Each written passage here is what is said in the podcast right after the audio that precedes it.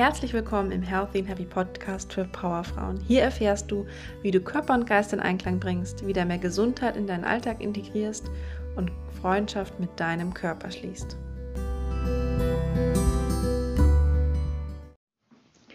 Hallo und schön, dass du heute wieder dabei bist in meinem Podcast. Und heute habe ich eine kleine Überraschung mitgebracht. Ich habe nämlich eine gute Freundin von mir gefragt, ob sie nicht mal Lust hätte, in meinen Podcast dazuzukommen, weil sie eine totale Expertin auf dem Thema Selbstliebe ist und auch wirklich wunderschöne Meditationen macht. Und zum Glück hat sie ja gesagt und deswegen ist sie heute hier. Und ähm, ja, hallo Elena, schön, dass du da bist. Ich gebe dir gleich mal das Mikrofon, dann kannst du kurz sagen, wer du eigentlich so bist. Hey, hey Isabel und hallo alle zusammen. Ich freue mich auch sehr, heute dabei zu sein. Also wie du schon gesagt hast, ich heiße Elena. Ich bin ein Coach für Loslassen und Transformation der Vergangenheit. Das heißt, ich beschäftige mich, sehr, mich selbst sehr viel mit dem Thema Selbstliebe und persönliche Entwicklung und unterstütze Menschen dabei, Dinge aus ihrer Vergangenheit loszulassen und ihre alten Wunden in Quellen der Kraft zu verwandeln, so dass sie in ein schöneres und leichteres Sein übergehen können und ich arbeite auch noch als Lehrerin an der Realschule in München, wo ich eben auch ähm, mit Kindern arbeite, sie coache, so viel es mir möglich ist und eben, ihnen eben auch diese ganzen Tools vermitteln kann. Und ja, so viel dazu. Ja, super, vielen Dank und mega interessant. Aber jetzt sag mal so, ich meine, das ist ja nichts, was man sich so in, schon in der Grundschule vorstellt, das mache ich später mal. Ähm, du hast doch sicher auch einen Weg. Wie bist du da gelandet? Also ähm, du hast recht, tatsächlich kam es nicht einfach so zu mir, sondern ähm, begonnen hat das mit meiner eigenen Geschichte, also mit meinem eigenen persönlichen, ähm, nicht sehr einfachen und oft sehr holprigen Weg. Und zwar ähm, irgendwann vor einigen Jahren, als ich dann mit dem Referendariat fertig war und vielleicht äh, kennst du oder kennen einige das Stichwort Referendariat, das ist halt eine nicht sehr ähm, leichte Zeit, in der Menschen, die Lehrer werden wollen, ähm, ziemlich äh, bis an ihre Schmerzgrenze gedrillt werden und ähm, man da auch sehr viel, sehr viele Dinge erlebt und sehr viel aushalten muss. Und jedenfalls, als ich dieses Referendariat gemacht habe und dann irgendwann fertig war, ähm, stand ich ziemlich vor einem, ähm, ja, vor einem, wie soll ich sagen, mein Leben war dann ein bisschen in Scherben, denn mein äh, Freund äh, und ich haben uns getrennt. Die Beziehung ist am Referendariat äh, zusammengebrochen. Ich äh, musste ausziehen und hatte keine eigene Wohnung und war dann so ein halb Obdachloser. Und hinzu kam eben auch, dass ich im Referendariat ähm, sehr viele nicht sehr angenehme Erfahrungen gemacht habe. Äh, und das Ganze resultierte dann auch darin, dass meine Noten nicht gerade super waren. Das heißt, die Chancen, etwas Gutes zu bekommen, waren relativ gering und ich stand so ziemlich vor dem Nichts und war deswegen auch ziemlich frustriert das Coole, was dann passiert war, ist, dass ich aus dem, aus heiterem Himmel, also wie eine Überraschung, äh, was ich niemals erwartet hätte, eine ähm, Traumstelle bekommen habe. Und zwar habe ich eine Stelle bei der Stadt München bekommen, wo ich sowieso schon immer hin wollte. Und ähm, ja, und ich habe mich riesig gefreut und habe das als ein kleines Wunder gesehen und ähm, habe dann auch diese Stelle angefangen. Es hat mir super viel Spaß gemacht. Ich kam auch an eine Schule, wo ich eben mit ein bisschen, wie es so heißt, eine Art Brennpunktschule, wo eben nicht alles so einfach ist und wo die Kids ein bisschen ähm, ja ein bisschen, ähm, wie soll ich sagen, Charakter stärker sind als vielleicht in anderen Schulen.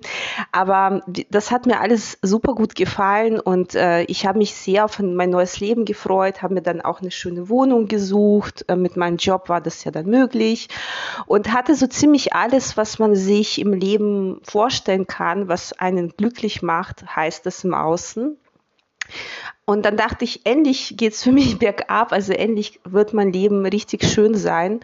Aber genau das Gegenteil war der Fall, denn obwohl ich dann fast alles hatte, was man sich wünschen kann, was ich mir schon immer erträumt hätte, kam es genau anders. Also ähm, ich war nicht glücklich und ähm, ich hatte ziemliche Schlafstörungen. Ich hatte auch Essstörungen, die ich mein Leben lang schon mit mir herumgeschleppt habe, die sind dann auch ähm, noch mal stärker und krasser geworden. Und irgendwann kam es dann so weit, dass ich ähm, ganz extreme Panikattacken hatte. Und zwar nicht nur so bisschen hier mal da, so eine kurze Panik, sondern richtige Panikattacken, wo man eben auch den ganzen Tag darunter leidet und eigentlich denkt, dass man stirbt und wo einem also und wo einem eben das Herz bis zur Heißschlagader pocht, wenn man aufwacht und ähm, das eigentlich den ganzen Tag so weitergeht mit kleinen Pausen, ähm, wo ich dann abgelenkt war. Und ähm, das Ganze war überhaupt nicht lustig. Das heißt, in Kombination mit meinen äh, Schlafstörungen ähm, hatte ich eben sehr lange Tage. Also ich habe sehr, ich war sehr viel wach. Also ich war 20 Stunden am Tag wach und habe dann drei bis vier Stunden in der Nacht geschlafen, habe sehr viel gearbeitet, habe sehr viel Sport gemacht ähm, und habe eben auch versucht, dadurch vor diesen Panikattacken wegzurennen. Aber es war nicht möglich, sondern es wurde sogar noch schlimmer. so schlimm, dass ich irgendwann dachte, okay, wenn ich es jetzt nicht in den Griff bekomme, dann ähm, ja, dann gehe ich kaputt, dann werde ich irgendwann äh, körperlich völlig kollabieren. Und ähm, das war der Auslöser für mich, dass ich angefangen habe, mich mit, äh, mit Lösungsmöglichkeiten zu beschäftigen, also mit Heilungen und alternativen Wegen, das Ganze in den Griff zu bekommen. Denn als äh, jemand, der gerade frisch in einem neuen Job anfängt, äh, wollte ich jetzt auch nicht unbedingt Medikamente nehmen oder zum Psychologen oder Psychiater gehen. Das käme ganz schlecht, äh, würde meine ganze Arbeit in Frage stellen, also meine Karriere.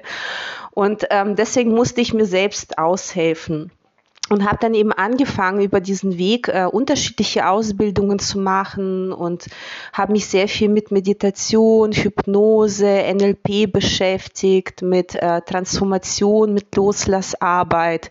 Ich habe nebenbei auch sehr viele über, also sehr viele neurowissenschaftliche Studien gelesen. Ich habe im Endeffekt meine ganze Freizeit, die ich halt nicht gearbeitet habe, damit verbracht, all diese Dinge anzuwenden und zu lernen und habe dann innerhalb von zweieinhalb Jahren meine Panikattacken und meine Schlafstörungen und meine Essstörungen ohne jemals ein einziges Medikament zu nehmen geheilt und habe dahinter eben auch, und das war das Schöne dran, ähm, eine große Leidenschaft entdeckt, ähm, ja, Menschen diese Tools weiterzugeben und Menschen auf ein, mit Menschen auf einer tieferen Ebene zu arbeiten, auch mit Kids und Jugendlichen, aber eben auch mit Erwachsenen. Und ähm, ja, und diese Dinge eben auch weiterzugeben und ähm, mich komplett neu zu erschaffen aus meiner eigenen Asche war für mich das äh, Schlüsselerlebnis meines ganzen bisherigen Lebens. Und ich habe einfach festgestellt, dass egal was wir im Leben erleben, es immer einen tieferen Sinn hat und wir uns immer aus unserer Asche erheben können und nicht nur erheben können, sondern eigentlich, wenn wir das in ganzer Tiefe und mit allem, was dazu gehört, annehmen, ähm, es ein riesiges Geschenk ist, das uns dazu empowert, Herrscher unseres eigenen Geistes und unserer eigenen inneren Welt zu werden und ein wunderschönes Leben aus dieser Asche heraus zu erschaffen, was wir vielleicht niemals entdeckt hätten, wenn alles glatt gelaufen wäre. Und das ist der Grund, warum ich mit meiner Mission da rausgehe und warum ich so viel Freude dran habe, weil ich weiß, dass es nicht nur darum geht, Menschen zu richten, so dass sie wieder funktionieren, sondern weil ich weiß, dass dahinter wunderschöne Geschenke liegen für jeden von uns. Und das begeistert mich so sehr immer wieder aufs Neue, dass ähm, ja, dass ich es einfach liebe, das zu tun, was ich tue. ja, mega schön, Elena. Eine super schöne Geschichte, die du auch mit uns teilst. Und ich bin selbst etwas gerührt. So viel wusste ich tatsächlich auch noch nicht. ähm, immer wieder interessant, was man da dann noch alles so mit dazu lernt.